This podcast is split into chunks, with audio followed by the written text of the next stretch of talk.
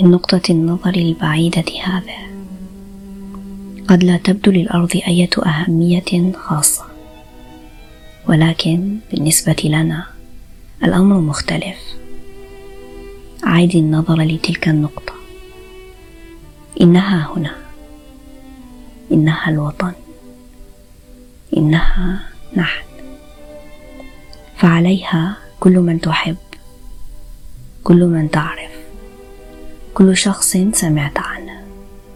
كل كائن بشري وجد طوال التاريخ. عاش حياته هناك.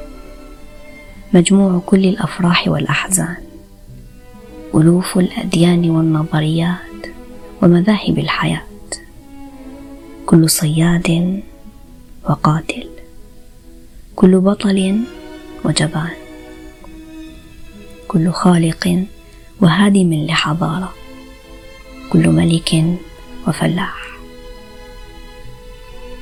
كل عاشقين. كل أم وأب. طفل ذي أمل. مخترع ومكتشف. كل ناشر لخلق حميد. كل سياسي فاسد. كل نجم سينمائي. كل قائد عظيم. كل متدين ومذنب في تاريخ وجود كائننا البشري. كلهم عاشوا هناك. على ذرة من غبار عالقة في شعاع شمسي. الأرض ليست سوى بقعة صغيرة للغاية في مسرح كوني عظيم.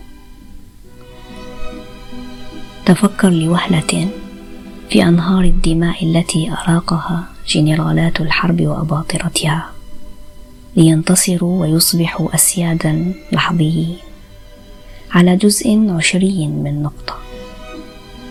تفكر لوهلة بالقسوة التي ملأت قلب شعب عاش على إحدى زوايا هذه النقطة ليغور ويتغلب على شعب آخر عاش على زاوية أخرى منها بالكاد نستطيع التمييز بينهما.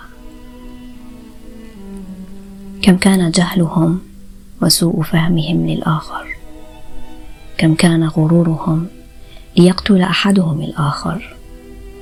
كم كانت كراهيتهم الشديدة وبغضهم لبعضهم البعض. إن نظرتنا لأنفسنا وتخيلنا لوجود أهمية لنا نحن البشر إن ذلك الوهم بأن لنا مكانة خاصة للاستحواذ على هذا الكون. كل تلك الأوهام تعترضها بقوة نقطة الضوء الباهت تلك.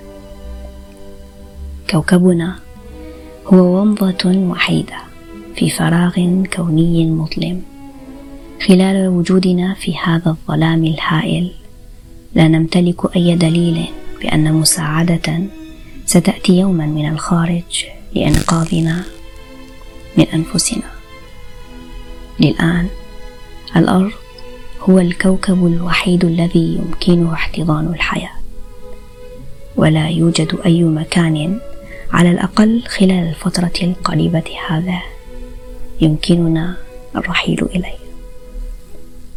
ربما يمكننا زيارة الخارج أما البقاء خارج الأرض فليس بممكن بعد؟ سواء أعجبتك الفكرة أم لا هذا الكوكب هو مصيرنا. يقال إن دراسة الفضاء تعلم التواضع وتبني صورة إنسانية في دارسها. بالنسبة لي لا توجد أي طريقة لإسقاط الصورة الوهمية المرتبطة بنا كبشر. أفضل من النظر إلى هذه الصورة البعيدة لكوكبنا الأرض. بالنسبة لي أن نتعامل بشكل أكثر مودة واحتراما لبعضنا البعض. لهو مسألة تتجاوز جميع المسؤوليات. وأن نحمي ونحافظ على النقطة الزرقاء الباهته الوطن الوحيد الذي عرفناه.